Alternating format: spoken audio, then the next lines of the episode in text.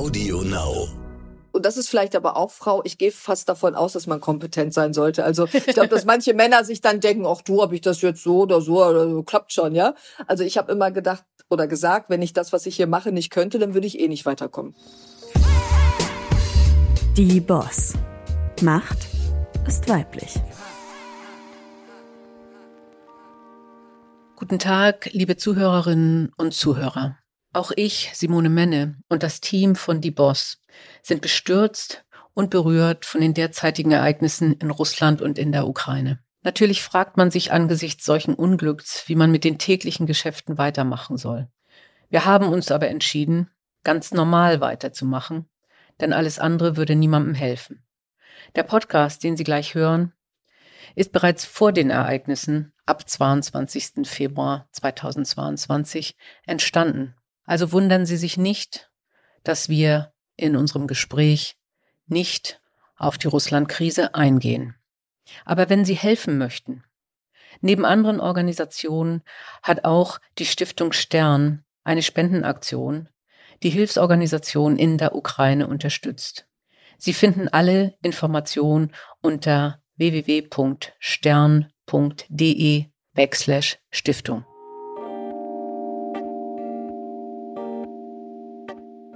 Schönen guten Tag, mein Name ist Simone Menne. Ich bin die Gastgeberin vom Stern-Podcast Die Boss und freue mich wahnsinnig, denn äh, das ist jetzt die erste Folge schon der vierten Staffel. Unglaublich, ich hätte wirklich nie gedacht, dass wir so viele Aufnahmen machen. Aber es gibt eben so viele tolle Frauen. Und heute habe ich auch eine ganz wunderbare Frau gewonnen. Äh, und ähm, die ist ein absoluter Profi. Ähm, ich muss sie kaum vorstellen. Ich glaube, jeder kennt Pina Atalay. Ähm, sie war sieben Jahre lang Moderatorin bei den ARD-Tagesthemen, hat davor schon sehr viel auch mit Radio und im ARD gearbeitet, Politiksendungen, ich glaube auch Wirtschaftssendungen moderiert. Ähm, Im letzten Jahr wechselte sie dann zu RTL und moderiert jetzt dort RTL aktuell und RTL direkt. Äh, aber sie hat auch ein Buch geschrieben, äh, darüber möchten wir auch gerne sprechen, nämlich Schwimmen muss man selbst äh, und äh, mit dem Untertitel oder Beititel, wie ich als Arbeiterkind den Weg ins deutsche Fernsehen fand. Ganz, ganz toll, dass Sie da sind, Frau Atala. Ich freue mich sehr auf unser Gespräch. Hallo, guten Tag. Vielen Dank, dass Sie mich eingeladen haben. Ich finde äh, das ist nämlich einen sehr tollen Podcast. Vierte Staffel, umso besser, auf noch mehr. Und ja, freue mich sehr auf das Gespräch mit Ihnen. Super. Anfangen möchte ich mit äh, einem Anfangsschritt, den Sie gemacht haben. Die weiß ich nicht, steht überall drin, aber ich habe noch nie mehr darüber gelesen. Sie hatten eine Boutique ganz am Anfang.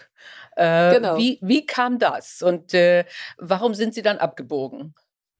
Das finden tatsächlich äh, viele immer ganz außergewöhnlich, weil es jetzt ähm, äh, im ersten Moment vielleicht nicht zu der Fernsehfrau passt. Und dann wird's manchmal ehrlich gesagt auch so ein bisschen belächelt. Ne? So die Boutique, dann auch noch in einem kleinen Städtchen in Lemgo äh, im Kreis Lippe. Und das war damals tatsächlich nach dem Abitur oder so mitten im Abitur fragte ich mich, wie geht's eigentlich weiter? Was mache ich danach eigentlich? Und will ich eigentlich studieren oder möchte ich eine Ausbildung machen? Ich, ich, ich schwamm so ein bisschen mhm. und habe mich dann doch relativ zügig dazu entschieden, nicht zu studieren, aus verschiedenen Gründen, aus finanziellen Gründen und so weiter. Und ähm, meine Mutter hatte schon so ein Geschäft, die ist Schneiderin und dann kam so die Idee auf, lass uns doch vielleicht einen Laden aufmachen. Und ich fand das super, weil ich so meine eigene Herrin war sozusagen und habe wirklich alles selbst gemacht, also den Einkauf, den Verkauf. Äh, mein Papa hat das Tischler, die ganze Bude äh, quasi ausgebaut, diesen Laden. Und so kam ich zu dieser Boutique. Ich habe es mir erst natürlich so ein bisschen entspannter vorgestellt, aber es hieß natürlich Montag bis Samstag von morgens bis abends im Laden stehen. Also ich war dann Einzelhändlerin und hatte so mein kleines Business. Und es hat mich aber wirklich sehr viel gelehrt. Also es hat mich gelehrt, dass ich einfach auf eigenen Beinen stehen muss, dass ich eine Verantwortung habe. Dieser Laden musste aufgemacht werden. Ich konnte den Kundinnen und Kunden nicht sagen, du, ich komme mal drei Tage nicht. Mhm. Und das war, war eine klasse Zeit. Und trotzdem war es dann aber irgendwie so nach einem Jahr, dachte ich, hm, jetzt bist du 18, 19, was passiert jetzt? Und ich habe immer Radio gehört. War schon immer ein totaler Nachrichtenfreak, irgendwie seit, seit äh, Teenagerzeiten. Und habe dann so in meinem Kopf gedacht, Mensch, so im Radio, das wäre doch was und habe mich einfach beworben. Und dann hat's cool. geklappt. Also einfach bei einem Sender angerufen und habe gesagt, ich würde gern bei Ihnen arbeiten. Ich habe so einen ganz klassischen Brief geschrieben. Äh, ich Aha. bin neulich umgezogen und habe diese diese Unterlagen gefunden. Also ich habe so richtig guten Tag, sehr geehrte Damen und Herren. Mein Name ist Pina Atalay mit so einem Lebenslauf, so einem ganz klassischen, so einem kleinen Bewerbungsfoto da rein, so einem äh, Miniteil und ja, irgendwie hat es dann geklappt, weil bei Radio Lippe, da hatte ich mich beworben, gab es dann eben auch Platz für Praktikantinnen und Praktikanten. Ich hatte mich noch bei der lokalen Zeitung beworben, die sagten, sie nehmen keine redaktionellen Praktikantin. Und damit blieb das Radio, was mir auch näher war, ehrlich gesagt, weil ich so eine Quasseltante bin. Und ähm, ja, dann bin ich irgendwie beim Radio gelandet mit 19. Cool. Cool. Und das schon so jung. Also, aber ich kann mir auch vorstellen, wenn man so früh auch merkt, okay, ich kann auch selber was mhm. tun mhm. äh, und ja auch das Risiko eingeht, das, das prägt natürlich auch für den Rest, nicht? Also für den Rest des Lebens im Sinne von, ich hätte auch immer noch mal eine Rückfallmöglichkeit. Also theoretisch können Sie auch sagen, oh, wenn ich jetzt wirklich ganz genug habe vom Fernsehen, warum nicht mal wieder einen Laden aufmachen? Ja, beziehungsweise wirklich dieses Gefühl, was aufbauen zu können und das aber auch gehen lassen zu können. Ne? Mhm. Also das war irgendwie ja schon auch so ein bisschen mein Baby. Ich meine, man steht da jeden Tag mhm. und man hat ja eine Beziehung zu den Sachen, die man verkauft. Ich wusste mhm. genau, das gibt's in der Größe, nächste Kollektion kommt das und so. Und es war für mich wirklich ein Business, jetzt gar nicht in der in der Modewelt in dem Sinne. Ich habe jetzt nicht irgendwelche Modezeitschriften gelesen, sondern es war wirklich Arbeit und Business. Und war dann ganz stolz, wenn ich irgendwie an einem Tag viel verkauft habe, verhältnismäßig viel in diesem kleinen Ort. Und das hat mich dann einfach irgendwie so ein bisschen selbstbewusster gemacht. Und eben auch das Gefühl, gut, das war jetzt gut, das lasse ich jetzt aber gehen mhm. und, und mhm. mach was Neues. Und deswegen habe ich selten jetzt so große Angst vor neuen Schritten, weil das habe mhm. ich einfach häufiger in meinem Leben durchlebt. Ja. Wobei, dann haben Sie ja sehr konsequent eigentlich immer das Thema Moderation. Ne? Und zwar ja. sehr konsequent auch immer ein Schritt nach dem anderen, immer weiter nach oben. War das auch geplant? Hatten Sie so einen Wunsch? Also bei mir sagen ja viele, mh, hm, Sie wollten ja anscheinend immer Finanzvorständin werden. Äh, war das auch so, dass so, äh, ich möchte in die Tagesthemen? Nee, ich glaube, das, das kann man gar nicht so richtig planen. Also erstmal bin ich kein Typ, der jetzt so das ganze Leben durchplant bis zur Rente in fünf Jahresschritten. Ne? Die Leute gibt's ja auch, die dann ja. wirklich so ganz taktisch. Die es auch brauchen. Mhm. Die es auch brauchen und diese Sicherheit und so habe ich nicht getickt, sondern es war auch viel Zufall, die richtigen Leute zur richtigen Zeit zu treffen. Es war auch Glück, muss ich sagen, dass sich Leute sozusagen mich auch ausgesucht haben ähm, das habe ich weniger aktiv getan eigentlich, sondern als ich dann bei Radio Lippe war, hatte ich einen Chef, der mich gefördert hat und ähm, hatte dann einen Coach, der mich gut fand, der mich wiederum empfohlen hat an einen anderen Sender. Also das ging so ein bisschen, so ein bisschen von selbst in Anführungsstrichen. Natürlich muss man was dafür tun. Ne?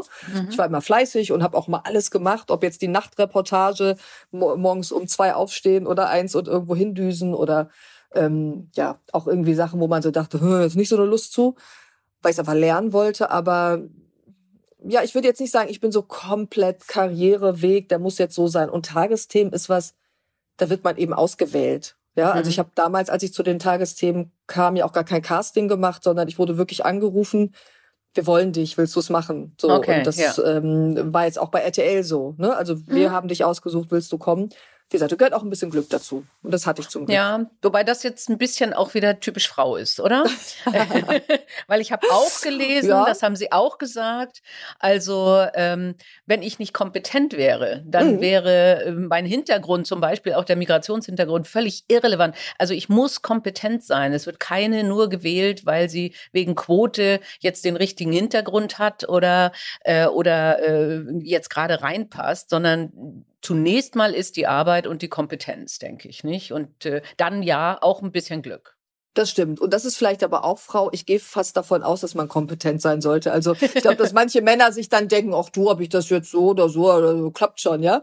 Also ich habe immer gedacht oder gesagt, wenn ich das, was ich hier mache, nicht könnte, dann würde ich eh nicht weiterkommen. Genau. Mhm. Also die Kompetenz mhm. muss da sein, es muss ein gewisses Talent da sein. Jeder hat Talente für etwas. Ich könnte niemals Finanzvorständin sein, ja. Ich bin, das, das ist was, was, was für mich irgendwie äh, sehr abstrakt ist, ja.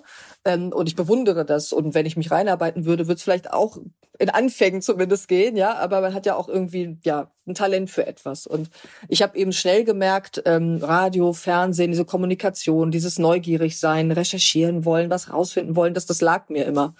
Und da haben Sie völlig recht. Also die Kompetenz steht an erster Stelle, ähm, dann eben auch Fleiß. Ja, ich kenne viele Kolleginnen, die echt gut waren, aber die dann oft so, oh nee, jetzt da nachts und oh nee, Frühschicht mm. und oh nee, mm. das bremst ein ja, ne?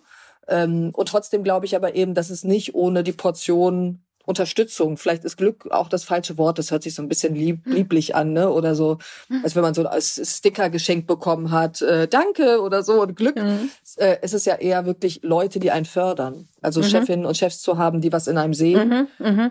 und einem das Glück zuteil werden lassen, was draus zu machen. So und das mhm. hatte ich. Wie wie bereiten Sie sich denn jetzt vor auf eine Sendung? Also ähm, ich denke, das ist das Spannende, das finde ich ja auch so toll bei diesem Podcast. Neugierde, also ich bin immer neugierig auf äh, meine Gesprächspartnerin und, und kriege jedes Mal so einen tollen Input. Ähm, und äh, aber wie bereiten Sie sich vor auf eine Sendung? Weil das sind ja zum einen Gesprächspartner, auf die Sie sich einstellen müssen, äh, und zum anderen ja auch Themen, die Sie dann beherrschen müssen. Ist das mhm. Recherche? Wie, wie, kann, wie kann man sich so einen Tagesablauf vorstellen? Ja, der Tag ist tatsächlich immer sehr voll und fängt sehr früh an. Ähm, und im Prinzip habe ich eigentlich gefühlt nie Feierabend. Also äh, ich fange morgens an, Zeitungen zu lesen. Ich gucke in den sozialen Medien, äh, folge da vor allem eben auch Zeitungen, äh, mhm. anderen Sendern und so weiter. Was, was ist da los? Ich gucke Nachrichtensendungen des Vorabends nach in den Mediatheken, weil ich es vielleicht nicht geschafft habe oder selbst gesendet habe. Also ich bin immer in diesem Nachrichtenaufsaugmodus, nenne ich das immer. Ähm, und telefoniere hier und da. Also im Prinzip ist man den ganzen Tag beschäftigt. Und auch wenn ich erst abends um Viertel nach zehn mit RTL direkt auf Sendung gehe, ist das ein langer Tag von mit den Reporterinnen, Reportern sprechen, mit den Redakteuren. Wir haben Konferenzen und im Prinzip verwerfe ich immer alles nochmal. Ja, dann denke okay. ich um 15 Uhr, ja, wir machen das jetzt so. Um 18 Uhr, nee, nee, nee, nee, das geht nicht mehr. Wir müssen es wieder andersrum machen. Nee, das ist nicht der richtige Aufmacher. Und das strengt natürlich irgendwo an, aber genau das müssen wir, finde ich, machen. Das ist so meine Verantwortung. Sitzt das? Ist das richtig? Was wir da tun, ähm, trifft das den Tag, ne? entwickeln sich ja Dinge. Und gerade ja, die Corona-Pandemie zeigt uns, alle fünf Minuten gefühlt läuft über den Ticker eine neue Nachricht, jetzt die Ukraine-Krise, mhm. wo viel äh, Bewegung drin ist. Und im Prinzip versuche ich das den ganzen Tag zu sortieren, mhm. schreibe ja meine Moderation auch selber, mhm. ähm, bereite meine Interviews vor und das hat ja was von einem Speed-Dating fast. Ja, Ich habe dann da irgendwie den Lars Klingbeil stehen oder was weiß ich, äh, von der FDP, Union, SPD, alle Grüne, die kommen zu uns ähm, und eben hochrangige Politikerinnen und Politiker. Und ich habe meistens wenig Zeit, ich habe wenige Stunden, weil das Thema ja dann an dem Tag aufploppt. Und dann sehe ich den halt so fünf, sechs Minuten, sprech mit dem und dann geht der wieder, ja, oder die. Ja. Und da muss ich natürlich diese Zeit nutzen und den Kern rausarbeiten. Das, das ist, ist, mal das die ist, Herausforderung. Ja. Genau. Also das habe ich auch gedacht, weil äh, wenn man manche Interviews sieht, hört, dann, dann gibt es ja auch Menschen, gerade Politiker oder Politikerinnen, die drehen und winden sich und das ist wie ein ja. Stück Seife und man kriegt die Antwort nicht. Und da dann wirklich den richtigen Dreh zu kriegen, um dann trotzdem ein bisschen mehr rauszukitzeln als nur Wolken, nicht? Ich denke, das ist tatsächlich das Talent, was sie brauchen. Ne? Ja, und es ist tatsächlich auch, finde ich, noch mal extremer geworden. Äh, mhm. Jetzt die neue Regierung, auch in der alten gab es da so einige Kandidatinnen und Kandidaten, dass dann auch gerne auf die Antwort äh, Fragen wirklich so gut wie gar nicht geantwortet mhm. wird. Ja, mhm. und und die wissen auch auf der anderen Seite, die sind natürlich auch geschult und haben ihre Coaches dass die Zeit vergeht. Ja, also wenn, ja. wenn da irgendwie 40 Sekunden über irgendwas anderes gesprochen wird, habe ich 40 Sekunden weniger. Es ist eine ja. Live-Sendung und ich habe halt nur sechs Minuten oder fünf. Ähm, und da muss ich zum Beispiel reingehen, da muss ich unterbrechen. Und oft bekomme ich dann von Zuschauerinnen, Zuschauern Mails, warum unterbrechen Sie denn den Minister? Und sage ich, ja, aber wenn ich es nicht tue, dann bin ich lost, ja. Macht er einen Monolog und, ähm, für fünf Minuten genau, und das war's, ja. Da brauche ich mhm. kein Interview, dann mhm. kann ich mir ein Statement abholen. Mhm. Und das ist aber auch was, was ähm, ja die Herausforderung für mich jeden Tag ist. Und dafür brauche ich eben viel Hintergrundwissen. Ich muss es abrufen können. Ja. Wir wissen ja nicht, was in dem Gespräch passiert. Das mhm. lässt sich ja nicht irgendwie planen, skripten. Ich kann ja nur überlegen, was diese Person sagen könnte und muss dann eben immer abrufen können in dem Moment. Ja, aber Moment mal, Sie haben doch vor zwei Wochen mhm. das und das gesagt. Mhm. Oder mhm. der Kanzler meint aber das und das. Und mhm darin liegt, glaube ich, so die Kunst. Und ich habe jetzt bei RTL direkt auch öfter mal Formate, wo ich dann Einzelgespräche habe, beispielsweise mit Kanzler Scholz an dem Tag, als er dann gewählt wurde, oder Karl Lauterbach war neulich für 30 Minuten da. Da habe ich natürlich die Möglichkeit, mehr zu vertiefen. Das wollen wir auch zunehmend machen, weil ich das sehr wichtig finde. Ähm, aber da ist natürlich auch die Gefahr, dass einem da einer wegrennt, ja? ja. Dass der dann eben denkt, ach, jetzt habe ich eine halbe Stunde, erzähle ich erstmal. Und da muss ich dann einfach doppelt und dreifach vorbereitet sein. Ja, und im wahrsten Sinne des Wortes das Gespräch auch führen, nicht? Also, dass genau. das wirklich genau. auch auf die Punkte kommt, die wichtig sind und nicht nur die, die der Gesprächspartner oder die Gesprächspartnerin gerne sagt. Ja, das, das kann ich mir gut vorstellen. Und das, ich meine, ich hatte, ich hatte ja als Vorständin Medientraining da wird mhm. einem ja beigebracht, wie man wirklich nicht antwortet, nicht? Genau. Also, genau. Also Sie, Sie eben, sagen Sie mir die Tricks, ja. Also wir wissen ja, wie es ist, dass man so bestimmte Techniken Bedenken hat, dass man eben seine Message hat, ne? Und die baut man dann immer in jede Antwort ein. Wird ja auch ja, gerne so, gesagt. Genau. Danke für Ihre Frage oder gute Frage, aber hm, hm, hm, hm, hm.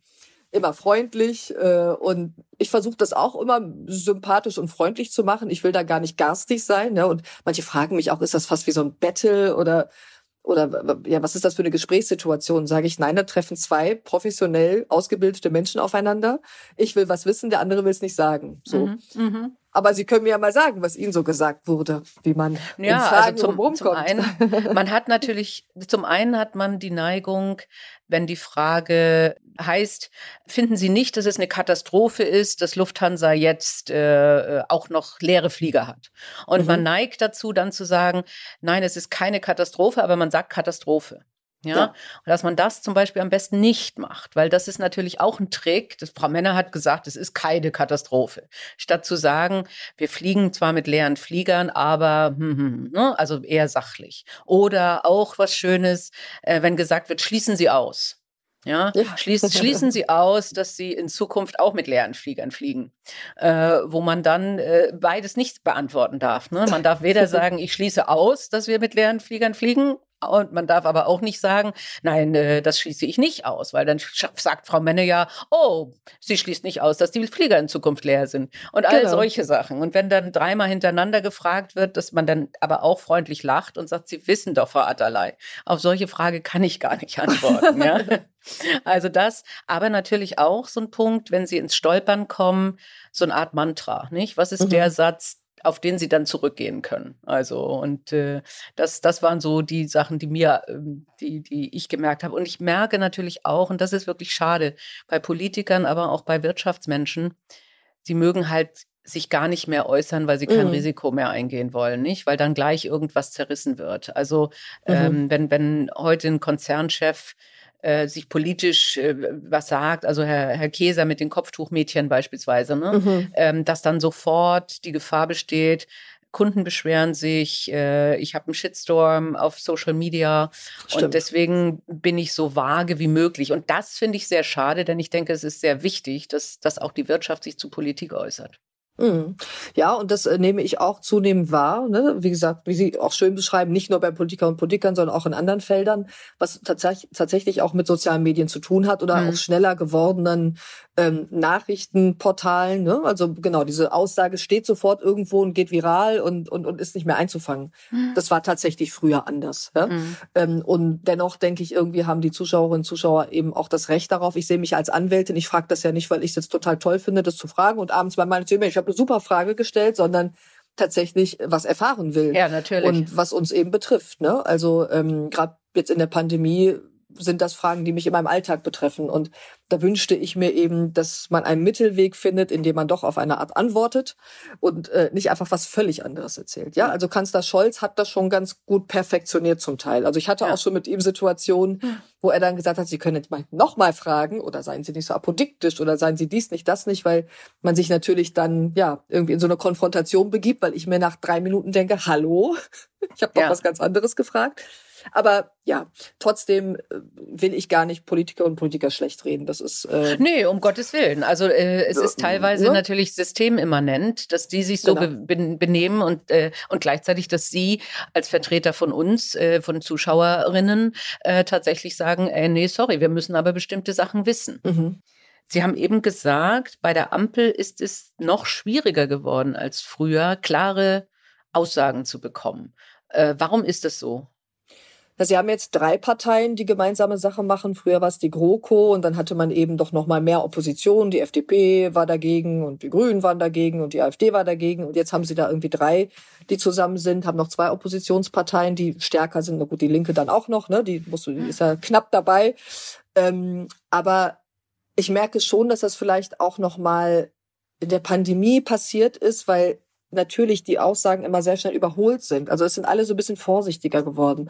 Ähm, so, so Aussagen, ich schließe den Einzelhandel nie wieder, wie, wie Spahns mhm. gesagt hat, ähm, muss halt wieder eingefangen werden. Und so habe ich das Gefühl, dass das auch damit zu tun hat. Und ähm, ja, man auch, glaube ich, jetzt gerade zu Beginn einer neuen Regierung, das ist immer so, die GroKo war nun eingegroovt über die Jahre. Ähm, sich da jetzt auch nicht gegenseitig irgendwie äh, das Leben schwer machen will, öffentlich zumindest. Ähm, mhm.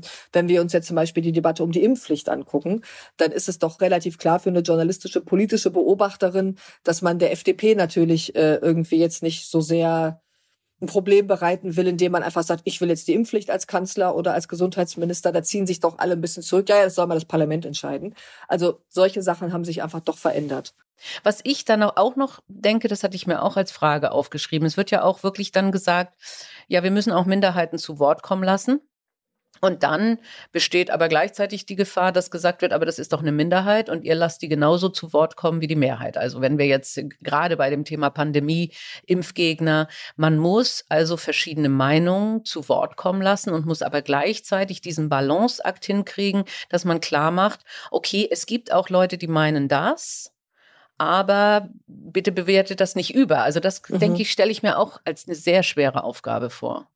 Ist auch so. Gerade äh, wenn Sie Querdenkerinnen und Querdenker ansprechen, äh, berichtet man oder wie berichtet man über die äh, sogenannten Spaziergänge, über ja. die Proteste, wie viel Raum gibt man denen. Ähm, wenn wir es nicht machen, das war damals mit Pegida auch ähnlich, heißt es, äh, ne, das wird verschwiegen, mhm, was in diesem ja. Land passiert. Machen wir es zu doll, sagen die anderen, ja, aber laufen doch nur irgendwie fünf, nur in Anführungsstrichen 5.000 bis 10.000 mit. Warum macht ihr das?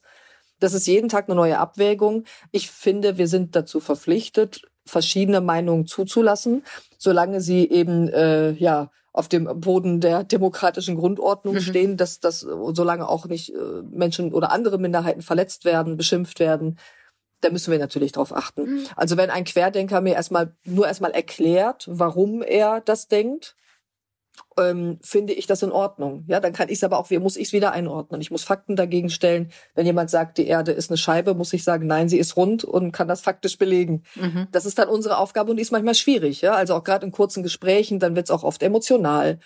Aber quasi kategorisch auszuschließen, ähm, bestimmte Meinungen sozusagen nicht zu hören. Und trotzdem müssen wir aufpassen, wir können nicht einfach einen O-Ton senden, wo einer sagt, also Corona gibt's nicht und so, also ich muss schon irgendwie dann tiefer gehen. Ja. Und das versuchen wir dann zu machen, was ja. in der Nachrichtensendung eben oft schwierig ist. Wir haben nur 20 Minuten, mhm. ähm, aber als Sender versuchen wir das schon zu machen. Mhm. Mhm. Sie ähm, haben ja eben schon gesagt, also jetzt bei RTL haben Sie auch noch die Chance auf andere Formate. War das auch ein Grund zu wechseln? Also, dass Sie sagen, ich kann hier selbstständiger arbeiten? Absolut. Also ich ja. bin jetzt erste Journalistin äh, von RTL, also habe auch diesen Titel und das beinhaltet eben, dass ich nicht nur in Anführungsstrichen ein, zwei Sendungen moderiere, sondern dass ich eben auch mitgestalte, ne? dass wir gemeinsam überlegen, was können wir eigentlich noch an Sendeformaten anbieten, journalistischen Formaten, dann auch mal so monothematische Sendungen eben sich zu trauen, ja, zu sagen, wir machen hier eine halbe Stunde Einzelgespräch, machen eben auch nicht alle Sender zu einer äh, besten Sendezeit, in der Regelmäßigkeit. Ähm, das Triell, das Kanzlerinnen-Triell, das ich mit Peter Klöppel moderiert habe, hat, hat ja wirklich gut funktioniert. Das war ja mhm. mein Einstand, ein aufregender ja. Tag, ja, weil ich wusste, oh Gott, alle gucken jetzt. Äh, ihr erster Einsatz dann auch noch ein Triell, hat aber funktioniert und das war für mich tatsächlich die Motivation zu sagen, ich will mal was Neues probieren und ich finde es wirklich gut, auch wenn manche dann sagen, ja Mensch, bei den Privaten, die ändern ihre Meinung auch gerne nach drei Jahren wieder. Die wir meinen das schon ernst. Ja, also mhm. äh, es wird jetzt so viel geschraubt, äh, was in dieser Nachrichtenwelt äh, passiert. Das wird nicht von einem Tag auf den anderen wieder alles abgesetzt. Ihr Wechsel zu RTL, wie lange hat es denn für Sie gebraucht, sich darüber klar zu werden, dass das der richtige Schritt ist? Und, und war das auch neben den Freiheitsgraden so ein Thema Macht, ähm, also weil sie mehr Macht dort haben, oder auch eine Frage des Geldes, weil man liest immer, bei Tagesschau wird oder Tagesthemen wird extrem schlecht bezahlt. Mhm. Es ging tatsächlich relativ schnell. Also ich bekam das Angebot von RTL und ähm, da bin ich jetzt nicht jemand, der dann irgendwie monatelang überlegt. Und ehrlich gesagt hatten wir es auch ein bisschen eilig, weil es eben auch um das Triell ging. Also es war klar, ähm, ich würde das Triell machen und da äh, musste RTL nun wissen, macht sie es oder nicht. Und ich musste mich natürlich auch dementsprechend darauf vorbereiten. Äh, und ich war ja 15 Jahre insgesamt beim NDR, davor noch bei anderen Sendern und ähm, hatte wirklich so das Gefühl, Mensch, nee, das kannst du jetzt mal wagen. Und ich hätte es sicher nicht gemacht, wenn ich jetzt in Anführungsstrichen nur gewusst hätte, ich mache jetzt eine Sendung und das ist jetzt das Angebot natürlich hat für mich eine Rolle äh, gespielt, dass ich dieses Volumen hatte, ja, dass ich wusste, ich mache Triell, RTL direkt, RTL aktuell, ich mache Sonderformate, ich kann auch mal eine Dokumentation machen. Also das Gesamtpaket ist besser. Und ich sage zum Finanziellen immer, ähm, also ich wäre ein bisschen doof, wenn ich nicht mehr verdienen würde als vorher. Das ist aber in meiner Karriere immer so gelaufen, ja. Also wenn ich von einem Sender zum nächsten gewechselt bin, ähm, dann dann wurde es nicht weniger äh, und und ähm, das hat für mich aber keine ausschlaggebende Rolle gespielt, weil es wäre sehr kurz gedacht. Mhm. Dafür habe ich mir über die Zeit auch viel zu viel aufgebaut, als dass ich jetzt äh, quasi der Verführung äh, nicht widerstehen könnte. Ja, das dafür mache ich meinen Job zu gern. Ich bin Journalistin und jetzt nicht irgendwie Clown, der sich freut, mal woanders aufzutauchen. Deswegen ähm, ja, das Gesamtpaket hat einfach gestimmt mhm. und das ging mhm. dann sehr schnell. Ich fand es ganz spannend. Ähm, ich bin ja äh, von Lufthansa zu Böhringer Ingelheim gewechselt, obwohl mhm. ich einen bestehenden äh, Vertrag hatte. Und äh, damals haben alle gesagt, wie kannst du nur? Also man, man geht ja nicht von der Lufthansa weg, ne? Also genau. das ist ne, so. so. Äh, und gleichzeitig wurde dann gesagt, ja, das liegt wahrscheinlich daran, dass Frau Menne und Herr Spohr sich nicht vertragen. Ne? Mhm. Und sowas gab es ja bei Ihnen auch, ne? Das, äh, wie geht man, weil man geht doch nicht von den Tagesthemen weg. Also das ist ja nun, wie könnt, wie kann man nur? Und gleichzeitig aber auch, na, ein bisschen so ein Zickenkrieg, wer ist da die Erste und so. Ähm, wie, wie gehen Sie mit sowas um? Also ich habe das tatsächlich erfolgreich äh, umgangen, weil es da einfach nichts gab. Also ich habe dann irgendwann auch aufgegeben und gemerkt, es, es nützt nichts dagegen zu reden. Mhm. Ja, also mhm. ähm, äh, ich hatte einfach eine ganz tolle Redaktion, die immer noch da ist und wir haben uns super verstanden, auch mit den Kolleginnen und Kollegen. Ähm, und es war für mich einfach eine persönliche Weiterentwicklung und das wird dann mhm. genau nicht so ganz gesehen. Ne? Man versucht ja immer so ein bisschen mehr draus zu machen. Verstehe ich auch den Impuls. Ja, ich bin ja auch Journalistin und frage noch mal dreimal nach. Ist völlig mhm. in Ordnung, können alle fragen, aber habe immer versucht zu erklären. Naja, ich mache das schon sehr lange. Ich bin seit über 20 Jahren im Geschäft, habe eben mit 19 angefangen, habe ja auch im Privaten angefangen, kam dann zum öffentlich-rechtlichen und die Tagesthemen, die, das nimmt mir ja keiner diese Zeit, ja. Die ja. sind da, das war toll. Und jetzt ist der nächste Schritt und das ist auch toll. Ja. Und ähm, wer weiß, was in zehn Jahren, in 20 Jahren, ich weiß es nicht. Und ich plane es eben gar nicht so. Und ähm, bin wirklich froh über diesen Schritt, weil ich dadurch auch nochmal ganz andere Zugänge jetzt habe, andere ähm, Sendeformen oder auch andere ja, also einfach nochmal einen anderen Input, ja. Und ich glaube, mhm. dass das auch wichtig ist, dass man immer so ein bisschen flexibel im Kopf bleibt, in seiner Art. Und so habe ich halt immer getickt. Wie gesagt, Boutique, oh nö, mach hier was anderes.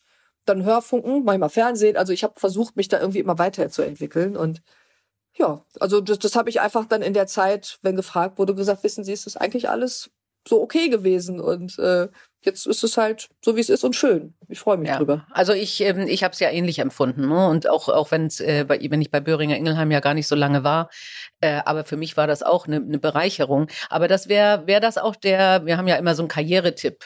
Mhm. Äh, wäre das, wär das ein, ein Tipp äh, für, für junge äh, Frauen oder, oder auch junge Männer, äh, auch ruhig mal was Neues ausprobieren?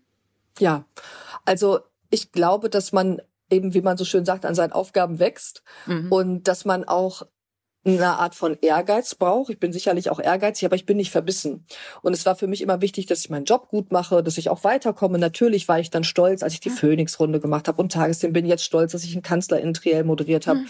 Und doch bin ich auf der anderen Seite jemand, der sagt, ja, aber das ist auch nicht alles, ja. Und mhm. ich gucke mal, was noch passiert. Und mhm. diese Flexibilität beizubehalten, öffnet einen ja auch für für Neues. Mhm. Dass ich nicht so starr vielleicht äh, nur in eine Richtung denke und, und mich da so einfahre, sondern ich lerne viel mehr dazu. Und dann ist es auch nicht so schlimm, wenn mal was scheitert. Mhm. Ich glaube, das gehört auch dazu. Einfach mal zu sagen, irgendwas hat nicht geklappt, das war nicht meins.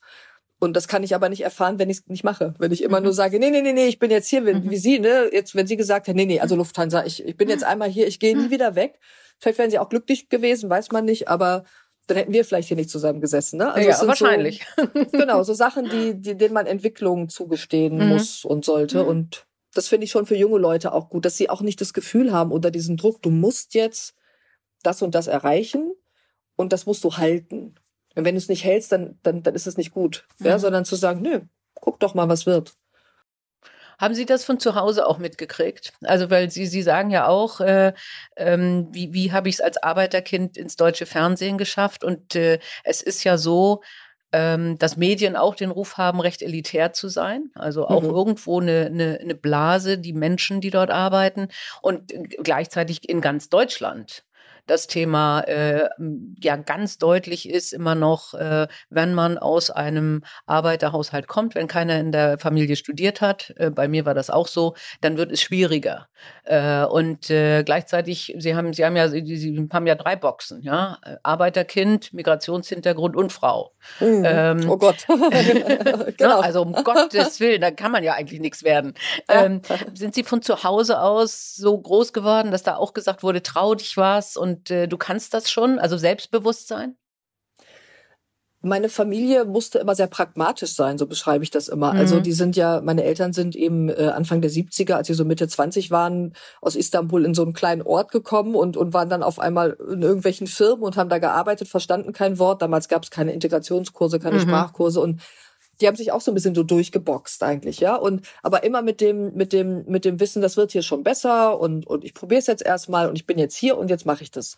Also wirklich eine Art von Pragmatismus, den ich einfach mitbekommen habe. Das war mhm. jetzt aber nicht zu Hause so, dass mir gesagt wurde, mach das so und mach das so und wenn du das nicht machst, das war eher und das äh, haben viele Kinder, die aus diesen sogenannten Gastarbeiterfamilien kommen, ähm, dass man eher vielleicht nicht auffallen sollte negativ, ja. Also ah ja, okay. jetzt nicht nicht in der Schule unbedingt so vorlaut sein oder wenn ich zum Beispiel irgendwie bei der Arbeit dann gesagt habe, nee, ich will jetzt was anderes machen, du kannst doch nicht kündigen, um Gottes hm. Willen, du hast doch jetzt gerade einen festen Vertrag und da kannst du doch nicht gehen. Ne? Mhm. Ähm, und, und, was willst du denen denn sagen, warum du gehst? Ich so, ja, spreche ich halt mit dem, mache ich was anderes. Also eher versuchen sozusagen so mit mitzulaufen. Mhm, mh. Und das hat bei manchen, glaube ich, das kenne ich so aus Gesprächen und bei mir auch eher das Gegenteil ausgelöst. So nehme im Moment mal, ja. Also ich mache das schon so, wie ich das will. Und das hat sich so ein bisschen eher vielleicht automatisch ergeben. Und ähm, dann mir auch so ein bisschen die Angst genommen, weil ich immer denke, na da, wo ich quasi ursprünglich herkomme, ich habe eine tolle Familie, uns hat's an nichts gefehlt, ja. Aber mhm. natürlich war ein Arbeiterhaushalt. Mhm. Und ähm, studieren war schwierig oder mal eben eine Woche Skifahren oder eine Woche hier und dann, es ging nicht. Ja? Mhm.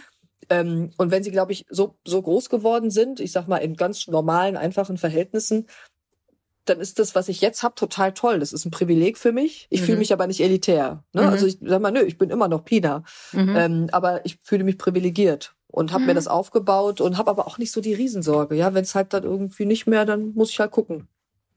Also von daher, ja, vielleicht habe ich das zu Hause so ein bisschen mitbekommen. Mhm, mh.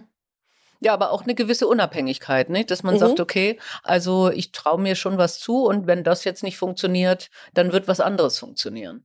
Genau, genau. Ja, Weil okay. eben dieses, wie gesagt, Festhalten an etwas ja gar nicht möglich war. Ne? Wir mhm. sind so ohne, ohne größere Familie groß geworden. Es war nur meine Schwester, meine Eltern und ich mhm. zu vier. Da gab es keine Omi, die aufpassen konnte. Und man ist so auf sich gestellt, ja, und musste dann eben auch so ein bisschen gucken. Ich mhm. habe auch viel gejobbt, äh, schon als mhm. Teenagerin, weil ich eben zusehen musste, wie ich mir so mein Taschengeld verdiene. Mhm. Und das hat aber gut getan. Ja? Also trotzdem würde ich mir wünschen, deswegen habe ich auch dieses Buch geschrieben, äh, Schwimmen muss man selbst, dass viel mehr Unterstützung da ist, damit Kinder da nicht so allein mit sind. Ich hatte, wie gesagt, Glück, dass meine Eltern mich immer unterstützt haben, aber das ja, gibt's ja auch andere Familien, wo das nicht so geht. Und da will ich natürlich nicht, dass die Kinder irgendwie sich äh, fühlen wie ja so allein allein ja. auf sich gestellt und sich durchschlagen müssen. Ja, äh, für mich war das okay, weil ich den Support trotzdem hatte. Deswegen ist mir dieses Buch auch so wichtig gewesen. Ja, weil Sie schreiben ja auch, äh, dass, äh, und das denke ich passiert heutzutage immer noch, dass Lehrer dann einen automatisch in eine mhm. Schublade mhm. stecken und sagen, nee, mit deinem Hintergrund wird das nichts mit dem Abi oder so. Ne? Und, und dass man mhm. dagegen anarbeitet, so ähnlich wie dieses Vorurteil, Mädchen können kein Mathe. Genau. Äh, ne? Also, und, und da gegen anzuschwimmen, im wahrsten Sinne des Wortes, nicht? Das ist tatsächlich die Herausforderung. Also was, was, Sie sagen ja auch, wenn man Privilegien hat, dann darf man sich auch freuen, aber man soll sich nicht überlegen fühlen. Mhm. Aber man kann sie ja vielleicht auch ähm, nutzen, um, um anderen zu helfen oder die Chancen zu geben, nicht? Und das war unter anderem das Buch, denke ich, nicht? Genau. Ja. Also das Buch ist tatsächlich äh, soll mutmachend sein. Ich habe ja auch viele Interviews geführt mit ähm, Persönlichkeiten wie Sibek Kekele, mit Elke Büdenbender, Armin mhm. Laschet, äh, Aminata Touré ähm, und habe quasi auch deren Sichtweise mal reingeholt. Mhm. Und mir war es auch wichtig, dass es eben nicht in nur in Anführungsstrichen um Migrationsgeschichte geht. Das ist es ja gar nicht. Ja, das ist ja irgendwie eine, eine Mischung, wie Sie gerade sagten, Arbeiterhaushalt, Frau, mhm. Migrationsgeschichte. Ähm, und da hat jede und jeder so seine eigene Sicht.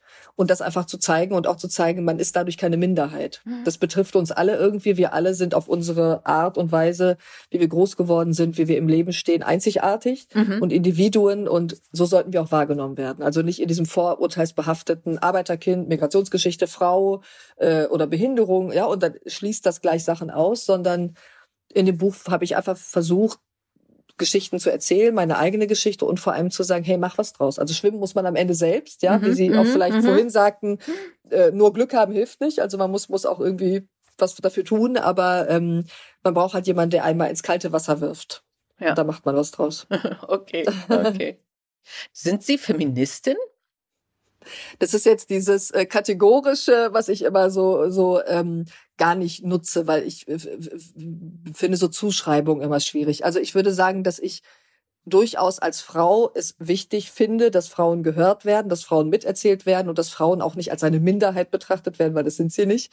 Ähm, und dass das mir natürlich auch wichtig ist zu sagen, bei RTL ist auch eben eine erste Journalistin. Ja, mhm. ähm, wir haben super Kolleginnen und wir haben aber jetzt auch eben eine Kollegin in diesem Bereich, ja, die die eben journalistisch einfach noch mal mehr macht vielleicht als als andere. Und das finde ich schon wichtig und das, das würde ich auch immer in meinem Umfeld bei, bei jungen Frauen ähm, motiviere ich die immer dazu und sag, hey, ne, greif erstmal nach ganz oben nach den Sternen und dann guckst du mal, was passiert. Mhm. Aber würde mich jetzt nicht irgendwie als ja in, in der Kategorie einordnen oder aber ich ja, finde schon Frauenförderung auch gemeinsam zu schauen, wie kann man Themen voranbringen, weil ich habe auch schon Chefinnen gehabt, bei denen ich dachte, oh, pff, mit der komme ich jetzt nicht klar, mhm. ja, und dafür bin ich vielleicht mit Chefs besser klargekommen, andersrum. Also ich würde es nicht ja. so pauschalisieren. Eine Sache, was Sie, glaube ich, sehr vorsichtig behandeln, ist Ihre Privatsphäre. Mhm. Äh, was ja gar nicht einfach ist, wenn man einen Job hat wie ihren. Ne? Also ich finde es sehr erfrischend, wenn da steht, okay, sie ist mit irgendwem verheiratet, aber keiner weiß mit wem und äh, man weiß auch nicht, wie das Kind heißt und es gibt keine bunte Home Story. Ähm, das finde ich sehr sympathisch, aber ich stelle mir das schwierig vor, weil ja jeder ihr Gesicht kennt, oder? Ja, ich habe den Vorteil, Sie sehen mich ja gerade ungeschminkt. Ja, es ist, ich mache dann, ich düdel dann so meine Haare hoch und bin komplett ungeschminkt, renne auch privat so rum, weil ich da überhaupt keine Lust zu habe, mich morgen schon irgendwie anzupinseln. Ähm, und ähm, dann glaube ich schon, dass manche einen gar nicht so richtig erkennen. Aber natürlich ist man eine öffentliche Person und natürlich gehen mir auch so Sachen durch den Kopf, wenn ich irgendwie Berlin-Friedrichstraße aus der S-Bahn steige und da laufen dann ähm, ja, äh, Corona-Maßnahmen Gegner rum und, und schreien und sehen mich und denke ich, oh, hoffentlich erkennen mhm. die mich jetzt nicht, mhm. weil dann könnten die jetzt in eine Diskussion mit mir gehen, ja, oder mich irgendwie anschreien oder was mhm. weiß ich. Natürlich kommen solche Gedanken dann mal. Und was die Familie angeht, war mir immer wichtig, dass, dass ich bin Journalistin, ich bin Nachrichtenfrau, das, das hat da irgendwie ja nichts verloren und ähm, natürlich sage ich mal mein Mann, ja, aber aber genau, es weiß jetzt keiner genau, was der macht und was überhaupt also es ist auch, finde ich, dann nicht so interessant. Ich finde, es ist was anderes, wenn sie Fußballer oder so haben, die dann nochmal ihre Yacht zeigen und. Ehrlich? Finde ich auch nicht Instagram. interessant. Wer soll Fußball nee, also, spielen? Ja, ja, ich, ich will das auch nicht wissen, ja. Aber ich glaube, für die Leute ist das nochmal interessanter. Ja. Dann aber doch noch ein Thema, wenn Sie sagen, okay, ähm, jetzt gerne ungeschminkt und äh, äh ich werde dann auch nicht erkannt. Ähm, aber Kleidung ist ja wichtig für den Job, oder?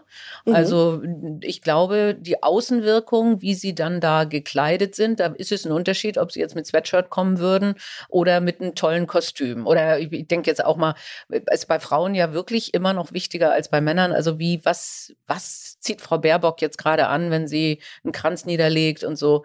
Ähm, ist das eine wichtige Sache für Ihren Beruf, Kleidung? es ist eine Sache, die man nicht ignorieren sollte. Ähm, äh, Im besten Fall fällt die Kleidung gar nicht auf. Also mhm. Männer haben ja den Vorteil, dass sie, dass sie dann ihre Anzüge haben und die Krawatte mal variiert. Ähm, dann wird vielleicht mal die Krawatte geschrieben, wenn man, was weiß ich, bei einem BVB-Spiel gegen Bayern dann eine rote Krawatte anhat, dann, oh, der ist bestimmt Bayern-Fan. Ähm, und bei Frauen wird natürlich, äh, und das finde ich nicht gut, doch nochmal auf Figur geachtet. Mhm. Und ähm, wie kurz ist der Rock oder ist der zu kurz oder welche Farbe hat sie denn jetzt an? Ist das figurbetont? Ne? Wir erinnern uns alle Merkel, äh, da gibt's Fotoserien über ihren Stil, wie sie sich gekleidet mhm. hat, ja äh, oder damals äh, amerikanische Verhältnisse Kennedy und so weiter. Wie, wie war denn die First ja. Lady gekleidet? Ich finde das bis zu einem gewissen Punkt okay, weil natürlich finde ich, wenn ich im Fernsehen auftrete, sollte ich doch gepflegt und ordentlich da stehen und jetzt nicht wie jetzt mit Jogginghose und ungeschminkt und äh, das lenkt nämlich dann eher ab, ja, Aha. weil die denken, wie sieht die denn aus? Aha.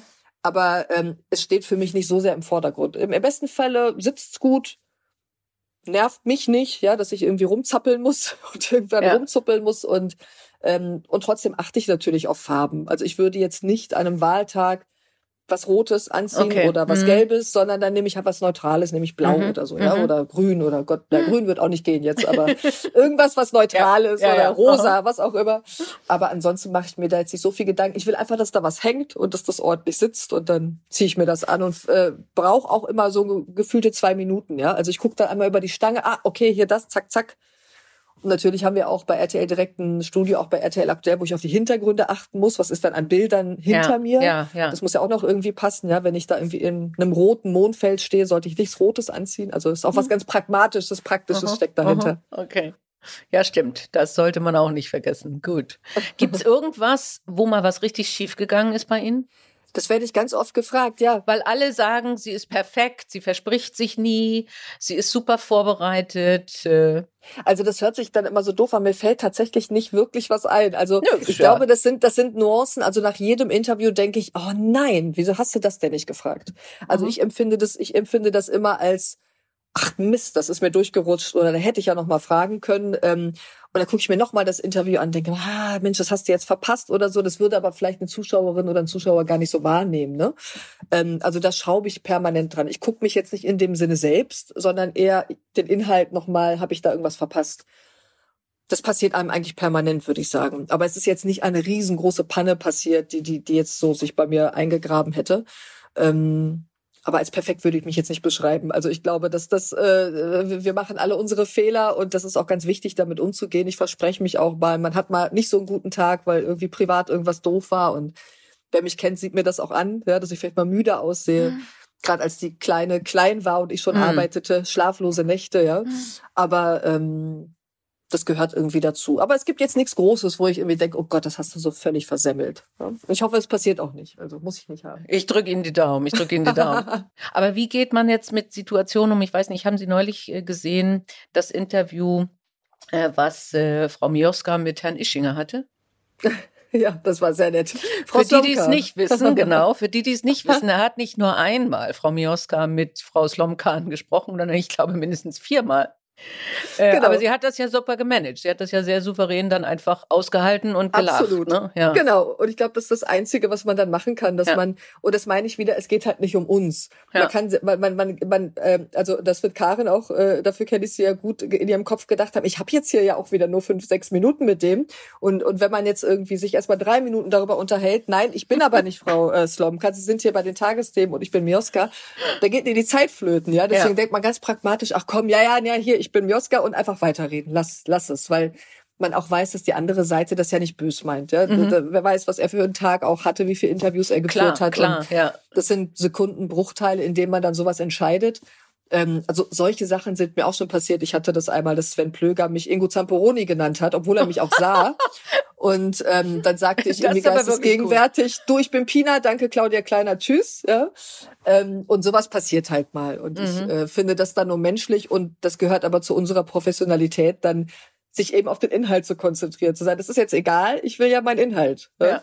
Und das macht vielleicht so ein bisschen Nachrichtenmenschen aus. Ähm, aber wenn man mal so ein Blackout hat oder irgendwie auf dem Schlauch steht, dass man das zugibt. Ich glaube, das ist das Wichtigste, dass man ja je mehr man sich da reinsteigert und versucht, es nicht äh, andere wahrnehmen zu lassen, das ist so wie husten müssen. Ne? Also wenn man so husten muss und die ganze Zeit es unterdrückt, dann wird es um noch Gottes schlimmer. Es wird viel schlimmer, ja. Am besten einmal husten, entschuldigen, weitersprechen. Mhm, und, so. und mhm. ähm, das ist so ein bisschen ähnlich, finde ich. Okay, ja, da ist äh, da ist was dran. Also und äh, das wiederum etwas, was wir allen, die uns gerade zuhören, einfach nur mitgeben können. Ne? Ja, ganz genau. ganz souverän zu sagen, okay, das ist jetzt mal, wir sind Menschen und Sachen passieren und es macht einen eher sympathisch, wenn man nicht unfehlbar ist.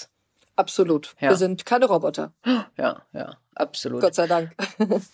Können Sie sich auch eine Spieleshow vorstellen? Also, dass Sie sowas machen eine wie Spieleshow. Wer wird Millionär oder, oder sowas wie früher Coolen Kampf oder so? Also ich bin tatsächlich gerne als Gast in solchen Spieleshows, weil ich das einfach lustig finde, ja. Mhm. Und ähm, trotzdem sitze ich da mal und denke, oh Gott, du weißt bestimmt irgendwas ganz Banales nicht, ja. Also die Angst, sich zu blamieren, mhm, ist immer mhm. da.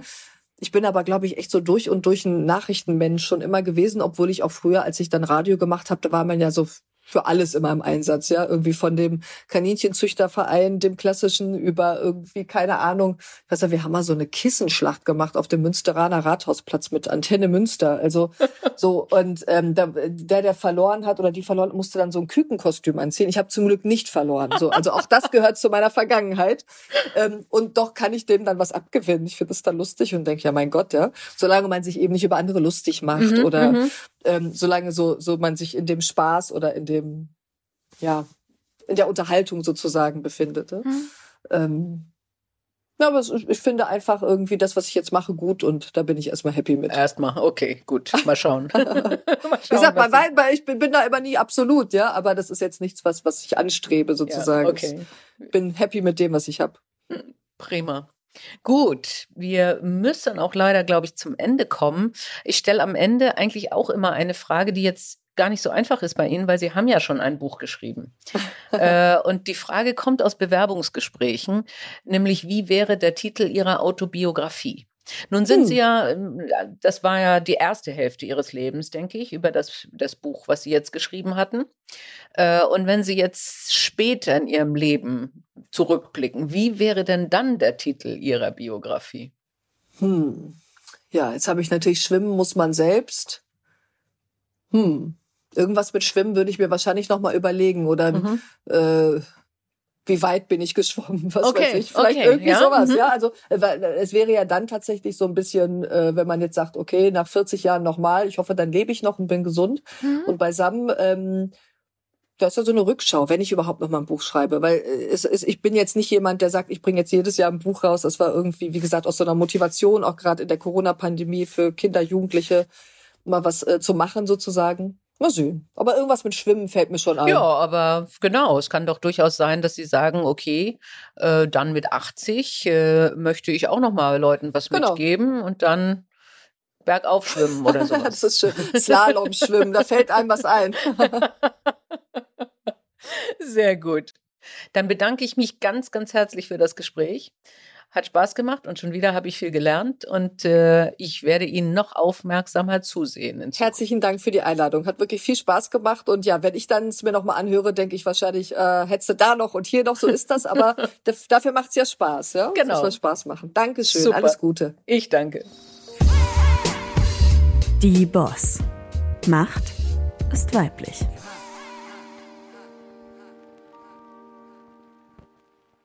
thank you Audio Now.